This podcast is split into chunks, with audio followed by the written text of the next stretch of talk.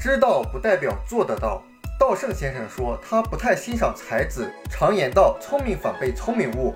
有才干的人往往能洞察先机，因此反而懒于日复一日脚踏实地、稳扎稳打的前进。正如在这里列举的稻盛先生的话：“知道不等于做得到，要想做到，必须将所知付诸行动，而且需要平日不间断地积累实践经验。”所谓“细节有神明”，指的就是只有连细节也不放过、竭尽全力、勤奋努力的人，神才会出手相助。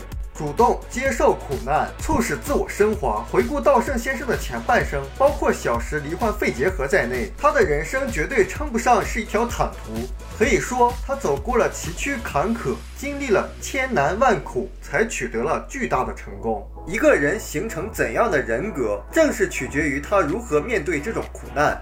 稻盛先生生于鹿儿岛，在磨练人格方面，他最尊敬的人就是同乡的伟人西乡隆盛。西乡是低级土氏族的孩子，小时候外号土当归，这个外号取自土当归大树。他个头又高又大，眼似铜铃，沉默寡言，看上去没有丝毫机灵劲儿，所以得了这么一个外号。然而，就是这个孩子。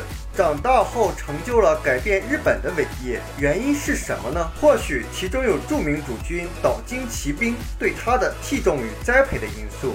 但最重要的是西乡自身所遭受的无数苦难。一八五八年，京都清水寺的月照和尚因为参与尊王攘夷运动被赶出京都，潜逃到西乡寄生的萨摩。然而岛津骑兵身故后，岛津久光作为藩主父亲掌握了实权，他禁止臣下庇护月照。为了忠义两全，西乡和月照相约一起在锦江湾投水自尽。但是只有西乡奇迹般的活了下来。当时想必他因无法保护投靠自己的友人而心中充满悔恨，同时还因为让友人独自死去而遭到周围的责难。尽管如此，他忍辱负重，克服了对友人之死的羞耻感和屈辱感，活了下来。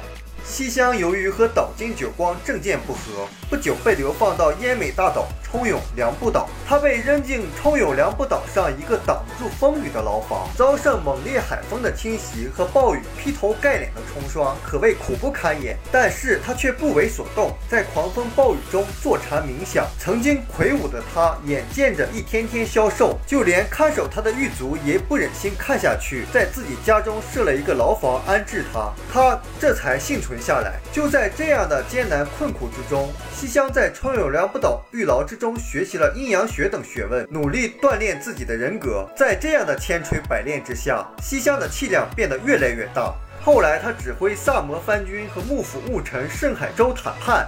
兵不血刃，实现了江户城和平开城的壮举，带领明治维新取得成功。可以说，重重困难反而造就了西乡隆盛崇高的人格。就像西乡隆盛一样，那些克服了难以想象的艰苦和磨难的人，才能最终取得伟大成就，成为名副其实的伟人。相反，我们从未听说那些出身名门、自小在富裕和顺境中长大的人能成就伟业。这样的人，只要稍遇困难，就立刻萎。迷不振，不愿吃苦是人之常情。